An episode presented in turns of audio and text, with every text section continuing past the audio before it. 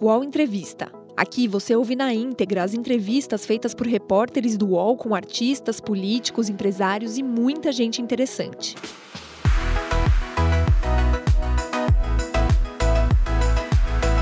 Olá, seja bem-vinda, seja bem-vindo a mais uma edição do programa de entrevistas no estúdio Folha UOL, aqui em Brasília. Eu sou Daniel Carvalho, repórter da sucursal de Brasília da Folha, e ao meu lado está meu colega Henriqueson de Andrade, repórter do UOL, aqui em Brasília. E hoje a gente vai entrevistar a presidente da CCJ, Comissão de Constituição e Justiça do Senado, senadora Simone Tebet, do MDB de Mato Grosso do Sul. Senadora, obrigado pela presença. Eu que agradeço. Obrigado, Daniel, Henri. Obrigado à UOL e à Folha pela oportunidade. Vamos lá, senadora. Como é que a senhora vê a manifestação de pessoas tão próximas ao presidente Jair Bolsonaro, como o próprio filho dele, o deputado Eduardo Bolsonaro, e agora, mais recentemente, o ministro da Economia, Paulo Guedes, que é do núcleo duro do governo, defendendo um novo AI-5, um ato institucional número 5, que a gente teve na, na ditadura militar? É, não, não tem outra palavra a não ser com preocupação, né? Não há como não se preocupar.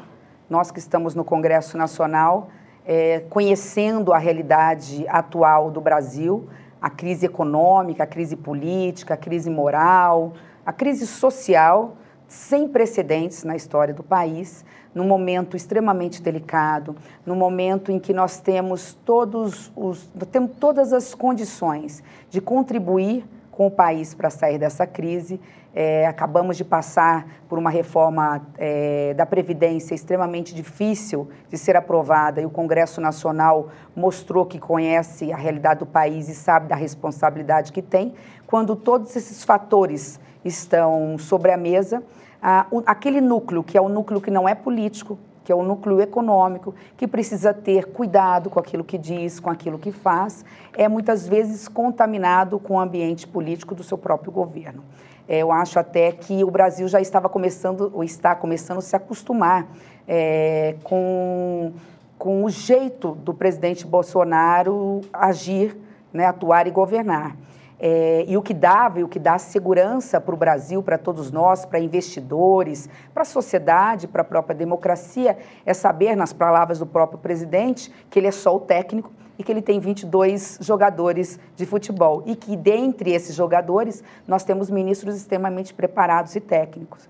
De repente, a surpresa de ver o ministro da Economia, que é uma pessoa extremamente competente e preparada, soube conduzir a reforma da Previdência como poucos ministros no passado, de repente se deixa contaminar. Eu espero que isso seja tenha sido um lapso por parte do ministro. Eu o conheço, já estive diversas vezes pessoalmente com ele, é, mas que é, sirva também como lição. Dólar subiu, causou um mal-estar dentro do Congresso Nacional. Nós tivemos que reagir de forma muito dura, porque nós não podemos é, deixar que essas questões é, que parecem pequenas para a sociedade, mas que tem uma dimensão muito grande, começa a se tornar uma voz corrente no meio social e, de repente, começar a ver a própria população pedindo, sim, é, exército na rua, é, excludente de licitude sendo aprovado, dando uma licença para qualquer policial matar. Enfim, nós tivemos que reagir e espero que esse capítulo é, seja, tenha sido encerrado ontem. Agora, senadora, é, além do ministro Paulo Guedes,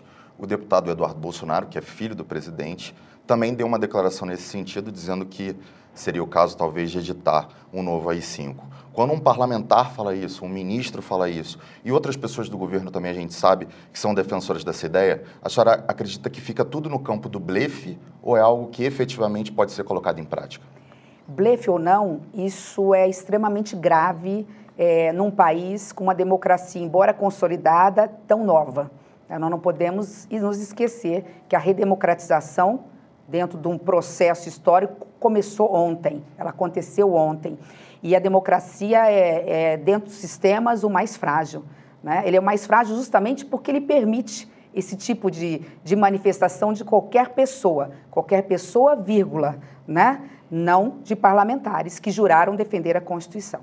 Acho que por, por conta disso e por me preocupar com esse futuro de que as histórias escritas com E, portanto inverídicas, se tornam histórias, portanto verdadeiras, porque a palavra dita diversas vezes ou a mentira dita diversas vezes se transforma em verdade.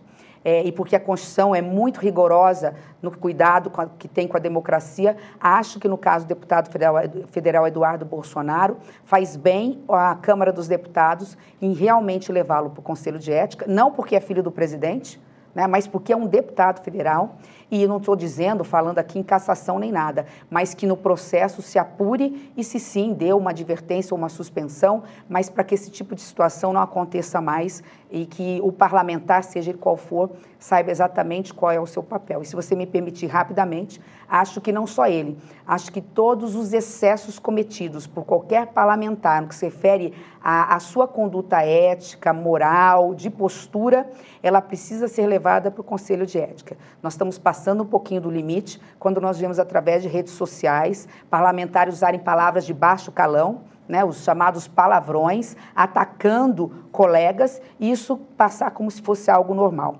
Nós somos e temos que ser o espelho da sociedade, nós temos que ser referência positiva para a sociedade. Agora, senadora, por enquanto, ao menos, esse tipo de ameaça à democracia está no campo da retórica. Por outro lado, a gente viu nos últimos dias o presidente Jair Bolsonaro anunciar que encaminharia ao Congresso projetos para que uh, houvesse GLO, a garantia da lei e da ordem, em caso de reintegração de, de propriedade, reintegração de posse de propriedade. Uh, a gente viu defesa do exclu de excludente de ilicitude em casos de GLO. Como é que a senhora vê a apresentação desses projetos? A visão pessoal da senhora e se, olhando para o Congresso, existe alguma possibilidade de esse tipo de projeto prosperar? Até pela fala do presidente, depois corroborada aí de maneira infeliz pelo ministro da Economia, é, dá a sensação para o Congresso hoje, é esse sentimento que eu tenho conversando com alguns líderes do Congresso Nacional, de que é, a intenção é, do governo é outra consequentemente, que não é aquela estabelecida e dita pela própria justificativa do projeto. Consequentemente, eu acho que a, a, a fala infeliz do ministro Paulo Guedes, se foi ruim para a economia, fez muito bem para a política, na medida em que causou uma reação imediata do Congresso Nacional. E isso foi bom porque muitos líderes já se pronunciaram. Se o objetivo é esse, a excludente de licitude não vai passar. Então, repito, se a fala foi ruim para a economia, ela acusou, vamos dizer assim, a verdadeira intenção, possível verdadeira intenção do governo em relação a isso. Qual seria essa verdadeira intenção? GLO já existe. Ela é necessária em casos extremos. Ela é necessária, inclusive, para defender a soberania nacional, o Estado Democrático de Direito, as Forças Armadas precisam existir e fortemente. Eu sou é, uma entusiasta do trabalho ah, das Forças Armadas brasileiras, naqui, naquilo que ela representa e no papel que ela deve cumprir. A partir do momento que você quer, queira, quer estender é, demais a competência, as atribuições e o poder dela, trazendo inclusive a segurança pública, que é outro departamento, nós estamos falando de polícia militar, participando da GLO com a possibilidade de se aprovar a excludente de licitude, que é, em casos de culpa e não de dolo, a princípio não se pode nem processar ou investigar um policial que mata um cidadão que usa a força armada ou a força física e excluindo esse policial, que é um cidadão brasileiro de qualquer responsabilidade, fazendo já uma opção de, de legítima defesa dele sem qualquer apuração maior, quando você tenta estender esse processo, visando, entre aspas, né, garantir a democracia, aliada à fala dos colegas, do, do, do ministro e do presidente, Fica claro aí que a intenção é outra. A reação do Congresso Nacional foi imediata através do presidente Rodrigo Maia e eu participei de algumas conversas com os líderes. Da forma como está, esse projeto não passa. Agora, é, senadora, ainda sobre a questão do AI-5, a senhora entende que há um objetivo concreto por trás dessas declarações? Um recado à oposição, a tentativa de se colocar é, à frente do, do embate ideológico? A senhora vê algum objetivo? Olha, essa é, uma, essa é uma pergunta que todos fazem e ninguém consegue responder, porque é difícil entender hoje como é que pensa o, o presidente da República, o presidente e a sua família. Eu só quero, assim, estender naquilo que interessa para nós, que é, é, dar o resultado final para a sociedade, que é essa nossa missão dentro do parlamento, fazer leis sérias que, que possam realmente atender o interesse público, leis que reflitam na economia, que possam voltar a fazer o país crescer, gerar emprego, renda para a população, né, fazer e aprovar pacotes e projetos que, que redistribuam no Pacto Federativo a, a tributação brasileira para permitir que estados e municípios possam prestar serviços de qualidade de saúde, educação, segurança pública, obras de infraestrutura. É isso que a população quer, nada mais do que isso, é seu direito de todos nós. Eu estenderia essa sua pergunta dizendo o seguinte: se é intencional ou não, eu não saberia dizer. Né? É difícil entender a dinâmica e como é que funciona esse governo. Eu só posso dizer que isso contamina e atrapalha o próprio governo. Porque enquanto a gente avança com a pauta econômica, muitas vezes vem uma fala infeliz ou atravessada do governo e paralisa os trabalhos do Congresso Nacional. Eu me lembro rapidamente que no primeiro semestre, a reforma da Previdência só não foi para o Senado, e nós iríamos emendar, provavelmente nem teríamos recesso no primeiro semestre, porque no, na hora de votar e ir para votação no plenário do Congresso, houve uma fala infeliz do governo, a, a casa teve que paralisar os trabalhos por 15 dias. Então, se intencional ou não, está prejudicando a si próprio, está prejudicando o próprio governo de levar um resultado positivo para a sociedade. Porque se a economia não reagir até o ano que vem, se nós continuarmos com esse, esse PIB pífio, se nós não voltarmos a gerar emprego e renda, se nós continuarmos tendo essa, essa é, essa, esses números vergonhosos históricos, né? De termos batido recorde agora de desemprego recente, agora atual, de, de miseráveis, mais de 13 milhões de pessoas, de voltarmos a, a ver pessoas voltando para as ruas porque não tem um teto para morar, esse governo não consegue se sustentar. Quer dizer, qualquer tentativa de uma reeleição, por exemplo, ela fica prejudicada. É, resumindo, eu acho que o embate ideológico que o governo está tentando travar numa tal, né, a meu ver até mística guerra do bem contra o mal, está é, tá prejudicando o governo e, consequentemente, o país. No início do ano, havia um temor de vários setores da, da sociedade que a pauta de costumes do então candidato Jair Bolsonaro acabasse dominando o Congresso, seja com redução de maioridade penal, escola sem partido. Ao menos nesse primeiro ano, não foi o que a gente viu.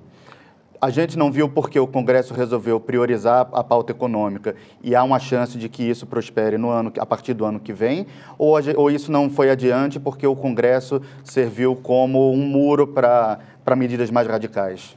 Acho que um pouco de tudo. Acho que nesse aspecto o governo está caminhando bem, porque o governo é, conseguiu é, medir a temperatura do Congresso Nacional. Nós somos um termômetro para o Executivo. Se o executivo souber ler o Congresso Nacional, conseguir fazer a leitura real do que é, é a Câmara dos Deputados o Senado hoje, lembrando que houve uma grande renovação, uma renovação histórica de parlamentares, parlamentares que vêm realmente com o intuito de servir, de ajudar o país, um, um, um Congresso até um pouco mais reformista do que o Congresso passado, a exemplo da reforma da Previdência que passou com relativa facilidade, é quando o Executivo consegue fazer a, a leitura real é, de como pensa e age o Congresso Nacional, é, o governo vai bem. E nesse aspecto ele, ele foi bem. Ele sabia que não podia atacar de todas as frentes nesse momento, escolheu aquilo que era prioridade. O que era prioridade?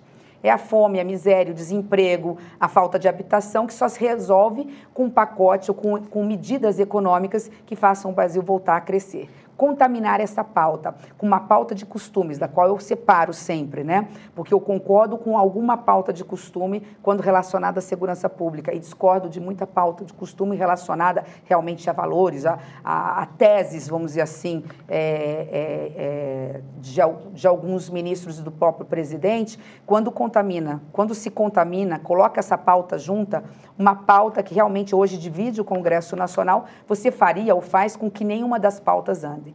Então, o próprio, por exemplo, o ministro da Justiça, Sérgio Moro, por diversas vezes, eu já vi, porque já conversei com ele sobre isso, né, como presidente da comissão. É, quando foi a reforma da Previdência, ele mesmo, é, numa conversa que teve comigo, disse: Olha, é, presidente da comissão, eu entendo que a reforma da Previdência está na CCJ, fique tranquilo em relação aos projetos da segurança pública. Nós temos três projetos do pacote anticrime também andando lá. Avançamos com criminalização do Caixa 2 e os outros dois estão aguardando aguardando agora é, essa discussão da segunda instância para avançar o ano que vem, porque já está com o relatório pronto. Então, o governo está conseguindo perceber que, como não tem uma bancada, quer dizer, a, a, a, a banca, o apoio do Congresso Nacional é por pautas, não pelo governo.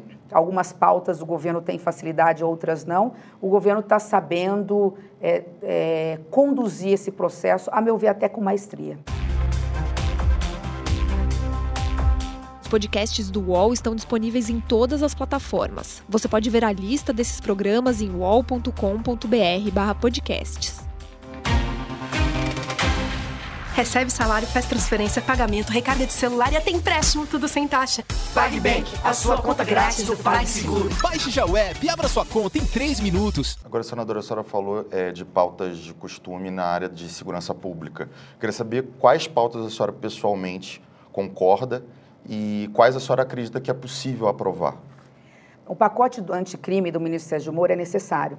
Ele dividiu o pacote em três pontos. Um que criminaliza o caixa 2, acho que isso é indiscutível, né? É necessário colocar que utilizar dinheiro público ou privado de forma irregular numa campanha fora da, da, da escrita, ou seja, da, da, transparência, tem que se tornar crime, que é a única forma de você ter a competitividade é, numa, num processo eleitoral, né? no sentido de aquele que faz a coisa certa, aquele que faz a coisa errada, possa competir em pé de igualdade e poder aí ganhar ou perder a eleição de forma justa. Então, você tem no pacote anticrime é, questões relevantíssimas. A questão de aumentar o prazo para a prescrição de um crime de corrupção. Eu diria que 80% do projeto que o ministro apresentou para o Congresso Nacional é positivo. Mas quando entra, por exemplo, na, questão da exclusão de licitude, é, ou mesmo plea bargain, que precisa ser discutido e entendido, porque a sociedade é que tem que dizer para nós se nós devemos votar ou não, é, esse tipo de situação requer um pouco mais de equilíbrio e de cuidado. Mas eu percebo também por parte do ministro é, que é, ele hoje está tá um pouco entendendo um pouco mais como é que funciona o Congresso Nacional. E por conta disso, é, se nós entregarmos, por exemplo, para a sociedade 70% do que está colocado ali, nós já vamos ter conseguido dar um grande avanço no combate à corrupção, ao crime organizado, garantindo que a segurança pública realmente exerça o seu papel, sem com isso partir para os extremos de impedir a ampla defesa, o contraditório, é, o direito a, do cidadão também de ir e vir. É, outra situação que se coloca dentro do mesmo pacote é a questão da prisão em segunda instância. Neste ponto, eu acho que está, estava acertado o ministro quando estabeleceu que, diante de um país que tem tantos recursos protelatórios, se possa efetivamente é, não só preventivamente, mas também se possa cumprir provisoriamente a pena depois da decisão em segunda instância. Agora, uma pauta fora do pacote, por exemplo, que é a redução da maioridade penal, que alguns setores do governo defendem. A senhora pessoalmente concorda? Eu hoje, nesse momento, não, não votaria a favor. É, aí vai um pouco mais para essa pauta de costumes ligadas um pouco a, a, a certos valores que o governo entendem como valores, né? defesa da família, é, defesa da sociedade, é, é, não entendendo a diversidade do país e do mundo, não entendendo o direito de qualquer um ter as suas escolhas, aí já parte por uma, por uma outra pauta, a meu ver, temerária e, e, e, que nesse momento não deveria nem sequer ser discutido. É, não que eu seja contra um jovem de 16 anos estar na cadeia mas não nas cadeias brasileiras, né? não da forma como nós tratamos o jovem no Brasil. Não sem antes dar oportunidade para esse jovem, igualdade de condições, estar numa escola pública decente, tendo inclusive apoio psicológico e de assistência social, coisa que foi vetado agora pelo presidente Bolsonaro num veto e nós é, aí é, derrubando o veto, é, porque nós estamos falando de jovens que muitas vezes cometem certos deslizes e que tem sim que estar separado da sociedade, mas num sistema que hoje já existe, né, de menor infrator, não no meio de verdadeiros bandidos, que, numa escola do crime, transformando esse jovem realmente numa pessoa que venha a ser no futuro nociva à sociedade. Então, questões como essa requer amplo debate, mas mais do que isso, Rani, eu acho que requer é, é, discussão no momento em que o Brasil esteja serenado num Brasil onde a gente já tenha saído de uma crise econômica, onde a sociedade já, já esteja conseguindo respirar mais aliviado, né, não esteja com outras questões mais relevantes na cabeça, e, e, e, e o Congresso esteja com uma pauta menos poluída, é, para que possa fazer um amplo debate com a sociedade. Agora, eu acho que é um parênteses importante. Eu advogo, sempre advoguei, que qualquer pauta pode ser trazida para o Congresso Nacional, até aquelas flagrantemente inconstitucionais. Se quiserem discutir pena de morte, é um direito da sociedade, é um direito do governo pautar. O problema é o Congresso Nacional aprovar, é uma outra história. Agora... Ali é o fórum de debate e de discussão. Né? Eu acho que trazer a pauta não é o problema. O problema é o Congresso não servir de filtro constitucional para essa pauta. Mas pelas condicionantes que a senhora colocou para que haja possibilidade, haja espaço para esse debate, tudo indica que os próximos anos não vão ser de terreno fértil para esse tipo de discussão, por causa da, da retomada lenta da economia, por causa, enfim, de outras questões que teoricamente são prioritárias para o país. É, com esse governo e com essa pauta que nós estamos falando de costumes, né? Oxalá você tenha razão. Eu não tenho interesse nenhum em discutir essa questão ano que vem, porque muitas dessas pautas eu não concordo. Eu acho que o ano que vem nós vamos discutir o pacote econômico do ministro é, Guedes. É um pacote que dos três, um não tem dificuldade, mas os outros dois é, são delicados. Tem pontos extremamente positivos, mas tem pontos é, é, com dificuldade de serem aprovados no, con Quais no, são no os Congresso. que você acha que tem dificuldade? É, que não tem? Eu, eu, falaria, eu já falo. É, e imediatamente Paralelo a isso, porque a reforma da Previdência já passou, nós precisamos urgentemente receber da Câmara dos Deputados, até fevereiro ou março mais tardar, o pacote anticrime do ministro Sérgio Moro. Eu acho que é compatível. Fora isso, pauta de costumes é, que fique, quem sabe, para o próximo governo. Ah, é, desculpa, você fez uma pergunta, eu não respondi. É que a senhora falou que um, um do, uma das PECs do pacote do ministro Paulo Guedes era mais fácil do que as é, outras duas. Nós temos, nessa, nessa semana, na quarta-feira, eu já estou pautando é, é, para leitura de relatório de dois dos três pacotes. O pacote da extinção dos fundos, une-se todos os fundos, à exceção dos constitucionais, o FAT está preservado e tudo mais, une-se os fundos para dar é, qualidade de gastos é, e liberdade né, orçamentária para os ministros gastarem. Fundos que muitas vezes têm dinheiro, fica parado porque ele está engessado. Então, isso não vejo tanta dificuldade. Tem um outro ponto que requer talvez uma audiência pública para ser discutido, mas eu não vejo dificuldade em aprovar. Mas os outros dois pacotes, na realidade, que são dois, é um só. Você tem o Pacto Federativo, que é, vamos dizer assim, o maior, e você tem o pacote emergencial. O pacote emergencial foi copiado pelo Pacto Federativo, que trouxe o que está no pacote emergencial para cá e colocou outras coisas.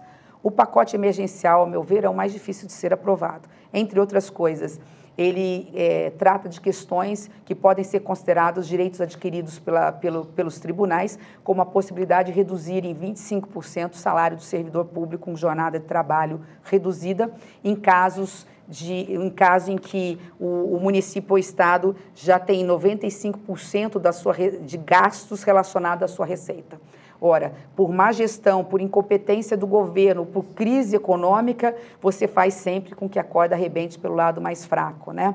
É, é, é pacotes como esse, projetos como esse, a meu ver, da, da forma como está, não podem nunca ser considerados emergenciais, porque não dá para serem aprovados a toque de caixa. Diferente da reforma da Previdência, onde o Senado teve que aprovar algumas medidas e depois criar uma PEC paralela para não ter que devolver o projeto, é, a reforma para a Câmara por uma questão de prazo e até impossibilidade de se votar pela Câmara novamente a reforma, dessa vez o Senado é, vai ter que ser muito detalhista em relação, em relação a questões como essa.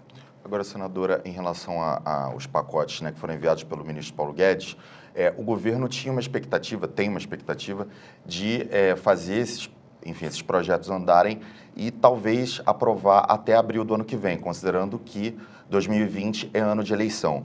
A senhora disse que esses é, são assuntos que não podem ser tratados a toque de caixa. É, a senhora entende que é, há pressa por parte do Congresso em tocar algum desses projetos? E dá para aprovar até abril do ano que vem, conforme a expectativa do governo? Depende do que, do, do que, que o governo espera do Congresso Nacional. Se o governo aceitar que o Congresso Nacional faça a sua parte, tire os excessos dos três projetos, o, o, o, o, a PEC dos fundos, até fevereiro nós já entregamos para a Câmara, a Câmara pode votar a qualquer momento, não vejo dificuldade. Mas se o governo entender é, e aceitar que o Congresso faça a sua parte e tire os excessos de, desse, desse pacto, não vejo problema nenhum. Até final de março, se eles quiserem. Dá para fazer até um amplo acordo. E eu acho que o governo precisa entender isso, que retirar os excessos é, é, não é uma forma de fazer oposição ao governo, é uma forma de contribuir para o governo. Porque nós estamos, por enquanto, só olhando para dentro da máquina pública. A reforma da Previdência, o Pacto Federativo, a PEC dos fundos, a PEC emergencial, são emendas constitucionais que estão querendo resolver um problema gravíssimo do governo. Então, o governo está acertado nisso, relacionado ao endividamento, à máquina pública. Só que não está olhando para fora que é olhar para fora. Cadê a reforma tributária, essa sim, tão necessária para desburocratizar, é, gerar uma economia no bolso do comerciante, do empresário que gera emprego, é unificar impostos para que é, a, a, população não caia na malha fria e não fique ali sofrendo é, com, com, com, com, discussões jurídicas, porque mesmo querendo pagar tributos não conseguiu pagar porque ninguém entende a, as normas tributárias. Cadê a reforma tributária que efetivamente vai gerar emprego? Como nós precisamos passar, como ele mesmo disse, até abril pelo pacote, é, é, importante que ele entenda que se nós aprovarmos 60%, 70% de tudo o que ele apresentou, é melhor do que levar até o final do ano para votar 100% do pacote. O que, é que a senhora coloca nesses 40% de, de excesso que tem nesse, nesse pacote? É, quais são os excessos que a senhora identifica? Por exemplo, eu acho que nós temos que rediscutir uma série de coisas que está no pacote. É, o slogan do, do, do governo é, é mais é, Brasil e menos Brasília. É, ninguém conhece mais o Brasil do que o Congresso Nacional. Eu já fui prefeita de cidade do interior. E a minha cidade era de porte médio. Então, não era nem o meu caso, mas 60% dos municípios brasileiros, se não for mais, são municípios pequenos, são municípios cuja média salarial do servidor público não passa de R$ 1.600, R$ mil reais. Quando eu falo que eu vou por problema de, de, de déficit é, é, fiscal do município, a maioria está nessa situação, poder imediatamente acionar um gatilho e reduzir a jornada de trabalho com 25% do salário, eu vou fazer uma conta rápida, R$ mil reais eu tiro 25%, eu estou tirando 500 reais. Quando eu tiro 500 reais, esse servidor vai para o cheque especial, para o cartão de crédito, se ele tiver, ele deixa de comprar no comércio. 65% dos municípios brasileiros dependem do salário em dia do servidor público. O comerciante vai mandar embora, o município quebra. Então, nós conhecemos a realidade do Brasil. Esta é uma medida complicada de ser aprovada. Unificar o percentual da saúde e da educação num único bolo e dizer para o prefeito: olha, hoje você tem 20, gastar 25% do seu orçamento com educação e 15% com a saúde. E você agora vai dizer o seguinte: não, prefeito, fique tranquilo. 25 com 15 dá 40%. Você vai continuar tendo que gastar 40%. Mas você escolhe. A, a lógica até seria essa, né? É um raciocínio simples da pessoa entender. Realmente, se o prefeito Tá tudo bem com a educação, o problema é a saúde, deixa ele gastar mais com a saúde e menos com a educação, ou vice-versa. Na lógica é isso. Quando você vai na realidade prática, no dia a dia dos municípios, não é isso que acontece. Você não tem excelência de serviço, nem na saúde, nem na educação. Ah, mas já não tem mais escolas para se construir, não tem mais escolas para se reformar. Então, aumente o salário do professor, qualifique esse professor, coloque psicólogo, coloque assistência social e vice-versa na saúde, a mesma coisa. Você está colocando dois irmãos siameses, dois irmãos gêmeos, para não dizer siameses, brigando por um bolo tributário. Eu pergunto, é, isso é saudável para você avançar na qualidade do ensino e da saúde num momento em que a gente sabe da precariedade do ensino público e da saúde, na tese eu até posso concordar, na, na, agora na prática eu tenho que fazer muita audiência pública para ser convencida a votar num, numa medida como essa. Agora, um dos pontos polêmicos também dessa agenda elaborada pelo governo é a possibilidade de você aglutinar municípios que não cheguem, né, que não tenham um determinado orçamento mínimo. Como é que a senhora vê essa proposta? Olha, talvez seja o bode na sala, né?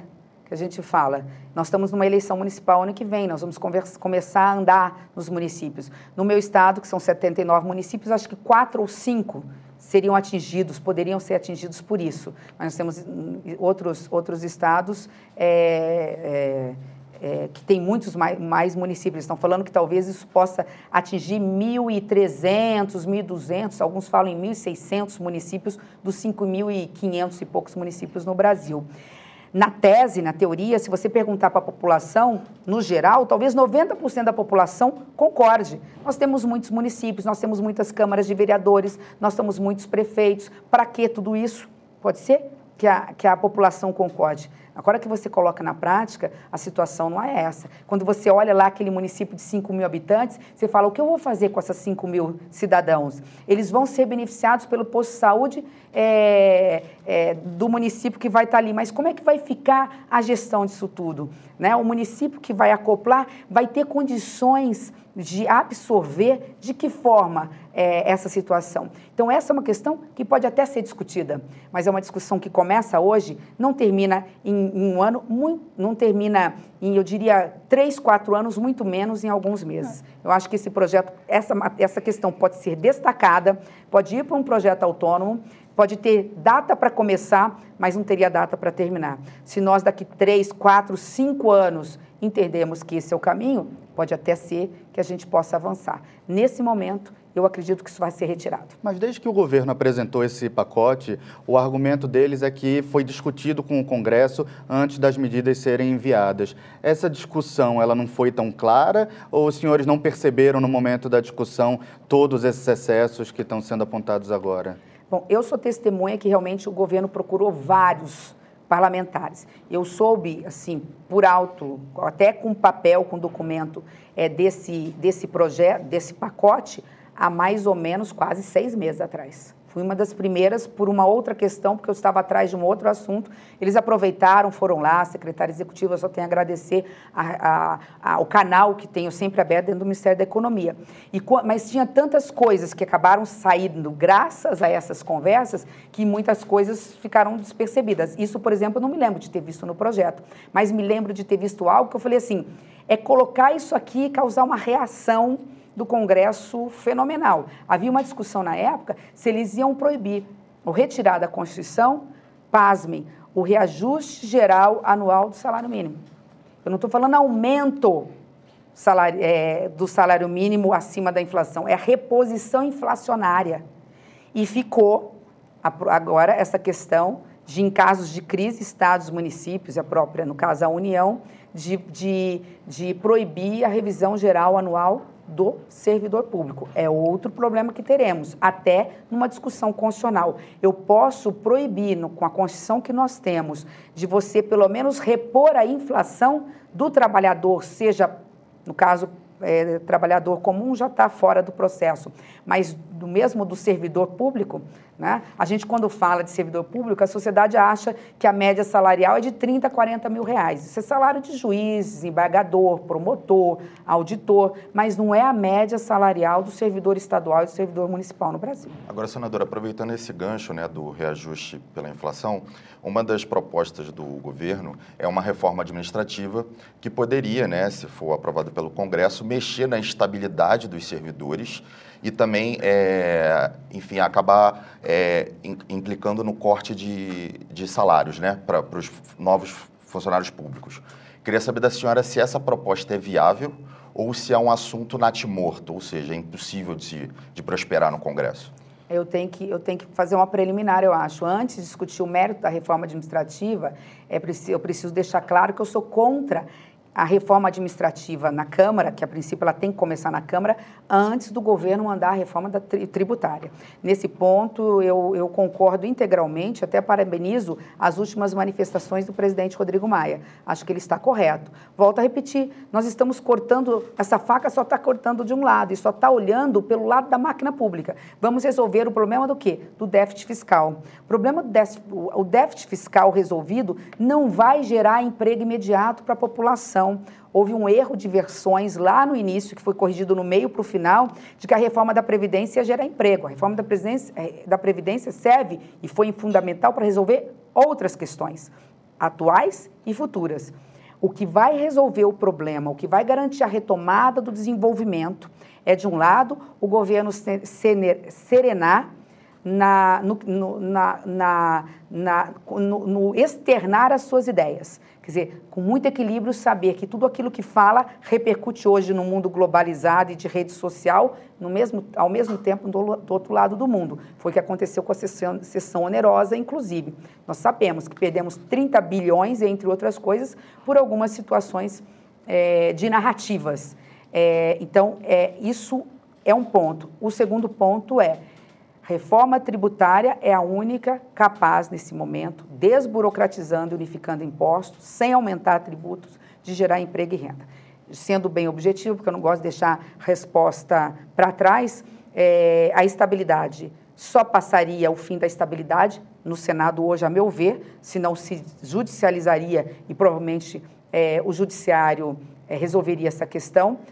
Para os novos, para quem já é concursado, para quem já, é já tem estabilidade, ele tem direito adquirido. Dificilmente o judiciário advogaria, é, julgaria de forma contrária. Agora, você discutir o fim da estabilidade para os novos servidores, eu acho que é uma coisa saudável de se fazer. Desde que se garanta estabilidade para as carreiras típicas de Estado, como é que você não vai dar estabilidade para o próprio policial, que precisa saber que se, se ele se ele até é, é, prender uma autoridade, ele não vai, não vai depois ser mandado embora por isso.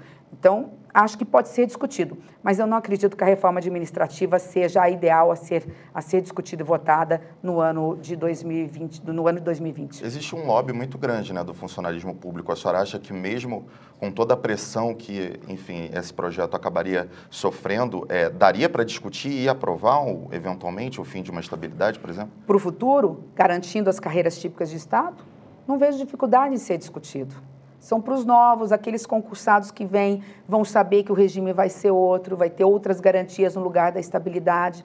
Eu não vejo problema aí. Eu, tô, eu, eu vejo muito mais problema, por exemplo, e aí vai ter um lobby, a meu ver, legítimo é, do, dos servidores em relação à PEC emergencial. Essa sim está mexendo agora né, em, certos, em certas questões e direitos dos servidores. Algumas, a meu ver, acertadas, o governo acerta, outra, ao meu ver, o governo erra. Mas isso faz parte do jogo político. Né? É, ao contrário, está falando alguém aqui que quer ajudar o governo, que o tempo todo procurou na reforma é, e procura falar é, claramente, abertamente para o governo. A minha forma de contribuir com o governo e contribuir para o país é exatamente procurando é, tirar esses excessos do governo para que ele erre o menos possível. Senadora, vamos falar de calendário. O Congresso funciona só até o dia 22 de dezembro agora, retoma as atividades no dia 2 de fevereiro, dia 25 de fevereiro já é carnaval, abril é o fim do prazo para afiliações de quem vai disputar a eleição e a partir de, do final de abril, então, o tema eleição já monopoliza o Congresso. Qual é a viabilidade de se levar adiante no ano que vem assuntos tão polêmicos como reforma tributária, pacote econômico, pacote anticrime, é, prisão após condenação em segunda instância. Na prática, o que é viável num ano tão tumultuado quanto 2020?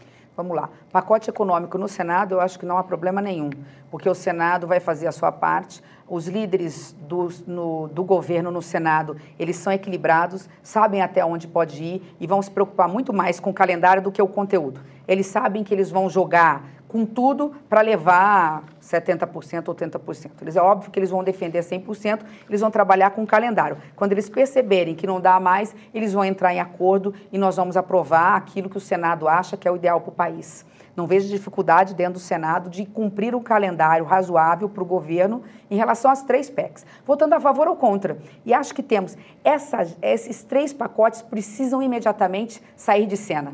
Eles precisam ser votados colocados em votação, o governo para ganhar em alguns pontos, em outros pontos para perder. Eu acho que o governo tem essa consciência. Pela Câmara, fica difícil fazer essa análise. A Câmara é, um, né, é, uma, outra, é uma outra realidade. O presidente Maia é, é, um, é, um, é um parlamentar extremamente experimentado, sabe conduzir a, a, casa e acredito que ele vá fazer essa mesma avaliação. Vai perguntar para o governo o que interessa mais para você, o conteúdo, para o senhor, né, ou para o governo, o conteúdo ou o calendário. Se for o calendário, ele rapidamente vai, dentro dos acordos possíveis, vai entregar ah, o pacote que for possível. Em relação à segunda instância, nós poderíamos resolver esse ano.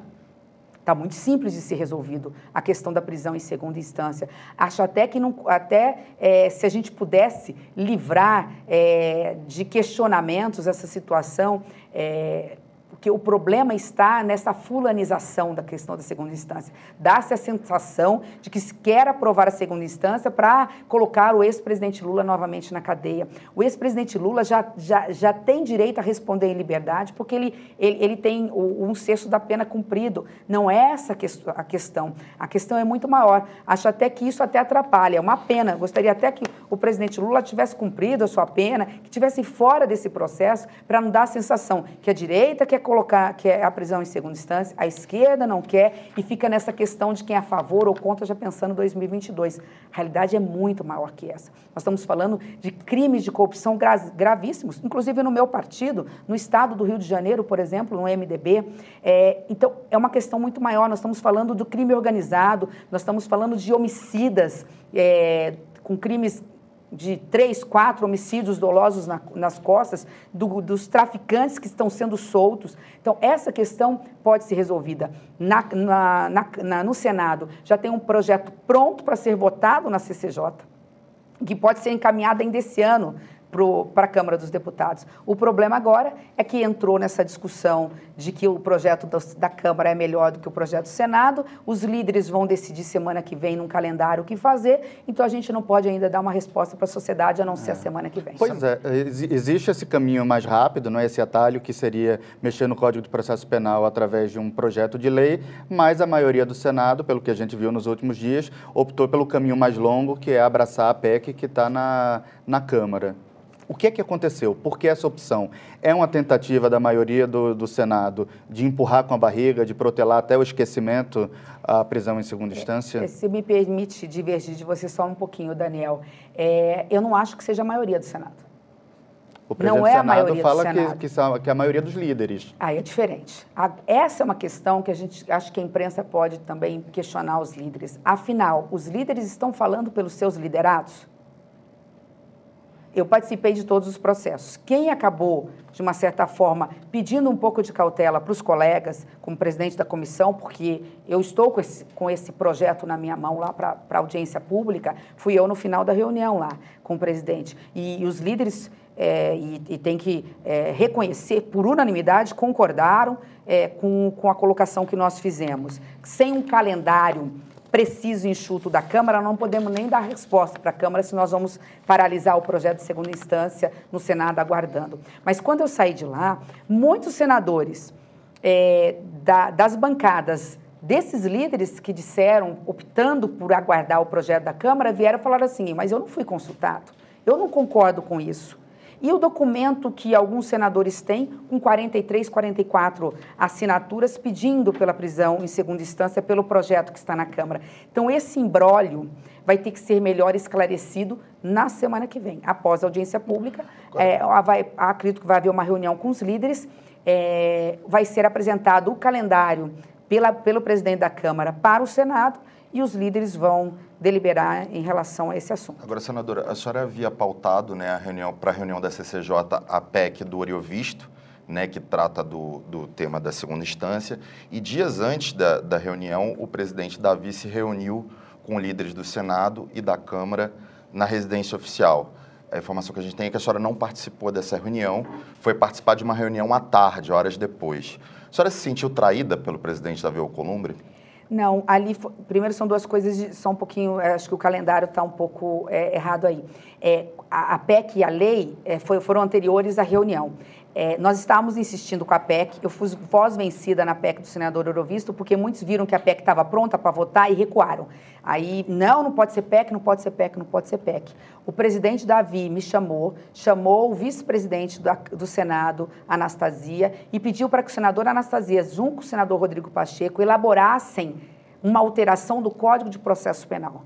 Foi um parto para nós chegarmos nesse consenso. Nós trabalhamos uma semana, tentar convencer o autor da PEC, o senador Eurovisto, para desistir temporariamente da PEC dele. Foi tudo construído com o presidente Davi Alcolumbre para que a gente pudesse achar um texto ideal. Esse texto ideal, como era a base, a, o texto do ministro Sérgio Moro, o ministro Sérgio Moro, inclusive, de alguma forma participou. Não que ele interfira no Congresso, que é autônomo e independente, mas ele participou do processo e ajudou até a construir com esses que não queriam, queriam a PEC. E ele disse: olha, para mim não tem problema, a PEC ou lei, o Senado é soberano. Com isso, o, o Muda Senado concordou com a lei. Quando estava tudo construído em cima da lei, veio, segundo eh, os líderes, um fato novo. Qual era o fato novo? O fato da Câmara ter aprovado na Comissão de Constituição e Justiça a PEC deles e o, senador, o presidente Maia ter criado a comissão especial, ter andado com o processo como se isso fosse alguma novidade.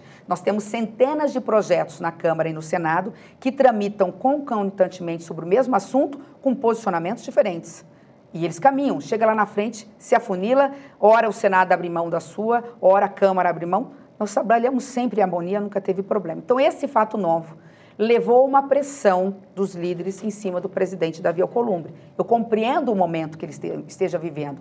Ele, é, afinal, ele é o presidente de todos de 80, de 80 senadores. Nesse momento, nesse momento de pressão, ele não se pronunciou e aí, aí vai nesse encontro. Na sexta-feira foi anunciado, haveria uma reunião com os líderes da Câmara e do Senado para tratar de vetos e de PLN.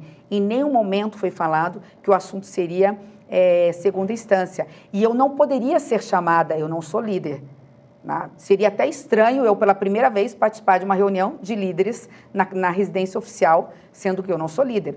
Presidente Davi agiu corretamente. É que nessa reunião, depois dessas tratativas, o presidente da Câmara levantou uma questão. Olha, a Câmara, venho anunciar, está tendo dificuldade em aceitar a, o projeto do Senado, porque o Senado quer mudar por lei. E nós entendemos que é mudar por Câmara, por PEC. Para não ficar esse conflito e nós paralisarmos a lei do Senado, nós queremos propor aqui um acordo e foi aí que começou. Quando alguém levantou e falou, ah, peraí, o projeto está pronto para ser pautado na, na, na, na, na CCJ, vamos falar com a senadora Simone. Foi aí que pediram uma reunião comigo à tarde, onde eles tentaram falar num acordo que eu não concordei, eles entenderam a razão de eu não ter concordado, e, e, com isso, a, a, história, o restante vocês conhecem. Nós estamos até agora nesse impasse. Mas a senhora se sentiu atropelada de alguma forma? Até ali não.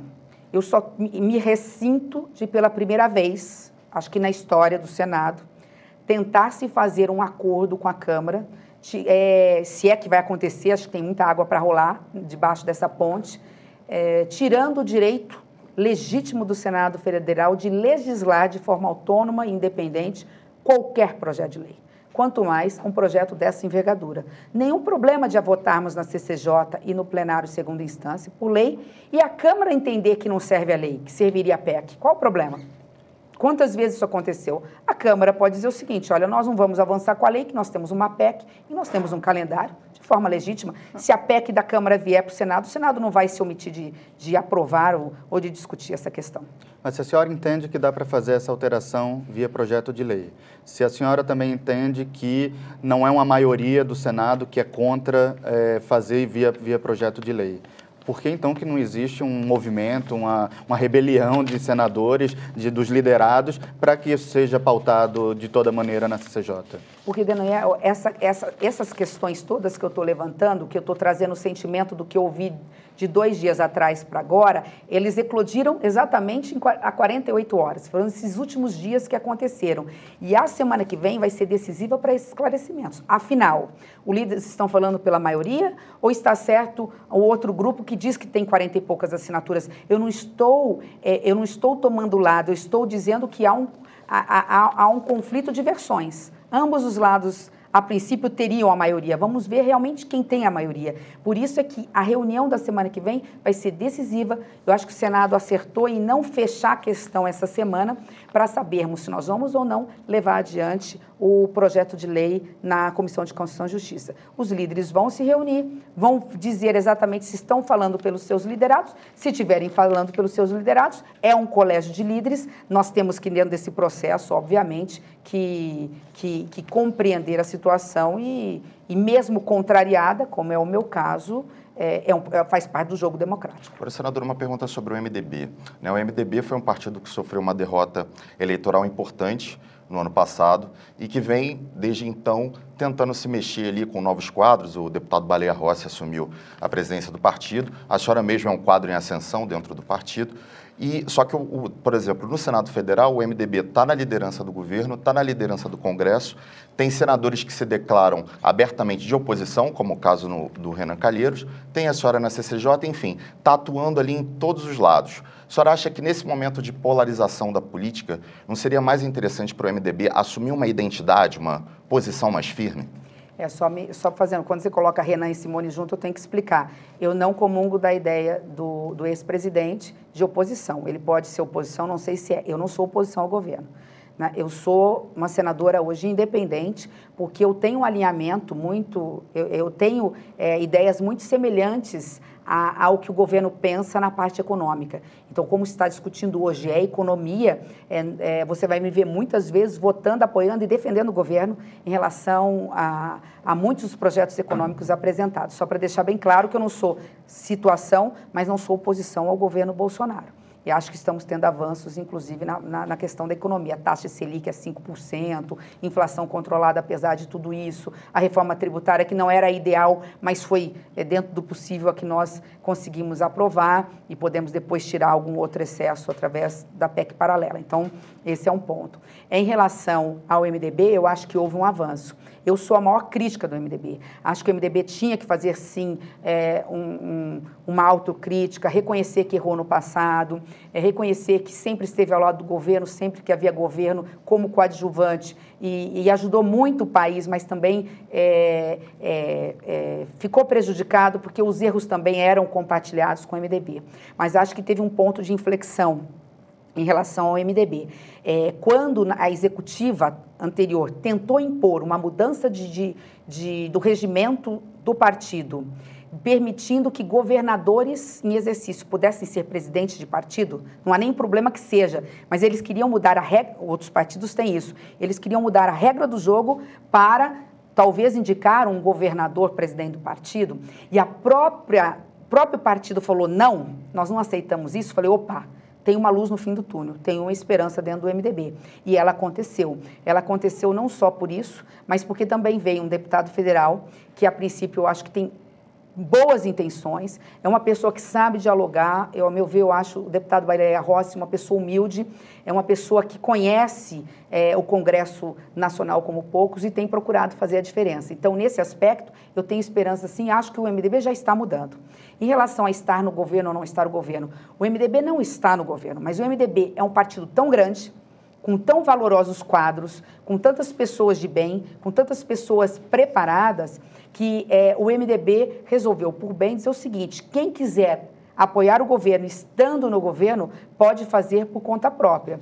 A gente fala muito do MDB, mas é, o MDB tem um ministro, que é o ministro Osmar Terra. Não é nenhuma pasta tão significativa, embora essencial, porque nós estamos falando de igualdade social, e uma pessoa extremamente preparada. Nem por isso os deputados da Câmara e os senadores na, no Senado acompanham o governo em tudo. Ao contrário, eu mesma fui decisiva para derrotar o governo, junto com o Fabiano Contrato, a pedido dele, inclusive, quando ele quis, num atropelo, sem maiores regras, estender o trabalho aos domingos é, sem dar garantias ao trabalhador de seguranças e tudo mais, como se, ah, o domingo é qualquer dia, é um dia como qualquer do ano. Não. Para o trabalhador brasileiro, não. O domingo é o dia que ele pode estar reunido com a família, que ele pode ir à igreja, porque esse é um país cristão e tudo mais. Então, essas questões é, eu só posso ter, por quê? Porque realmente o MDB hoje é independente do governo. E, obviamente, que cada parlamentar tem a sua visão, porque o MDB optou por essa alternativa. Nós não fechamos questão no sentido de impedir os nossos quadros de estarem no governo, participando do governo. Ah, senadora, nosso tempo está chegando ao fim. Vamos falar um pouco de, de Congresso. O, no início do ano, a senhora integrou um grupo é, que estava querendo combater a velha política, um grupo que de oposição clara à candidatura do, do seu correligionário Renan Calheiros e acabou é, conseguindo eleger o atual presidente do Senado, Davi Alcolumbre. Sendo que ao longo de 2019 a gente viu uma mudança de postura do senador Davi, aproximando-se muito do Renan, aproximando-se de nomes que eram é, é, do seu partido que eram tidos como da velha, da velha política. Em que momento que tem essa transição e como é que a senhora avalia essa mudança de comportamento do presidente Davi Alcolumbre? É, são duas coisas acho que, é, que precisam ser colocadas. Eu não vejo Davi se aproximando de Renan. Acho que isso é importante dizer. Né? É, eu vejo, sim, é, o presidente Davi pegando a presidência do Senado nos momentos mais difíceis do país e do Senado, num grande conflito é, de interesses, no momento onde o Senado também passa por uma renovação muito grande, onde há um embate o reflexo, nós somos reflexo da sociedade. Isso que está na rua está acontecendo em qualquer canto, está acontecendo dentro das nossas famílias e não teria como não estar acontecendo numa casa política da envergadura do Senado Federal. Não é fácil presidir hoje o Senado Federal. O Senado não tem só dois grupos, ele tem pelo menos quatro. Então, você tem, além dos grupos ideológicos, você tem também é, grupos que, por, que têm pautas específicas. Então, não é fácil.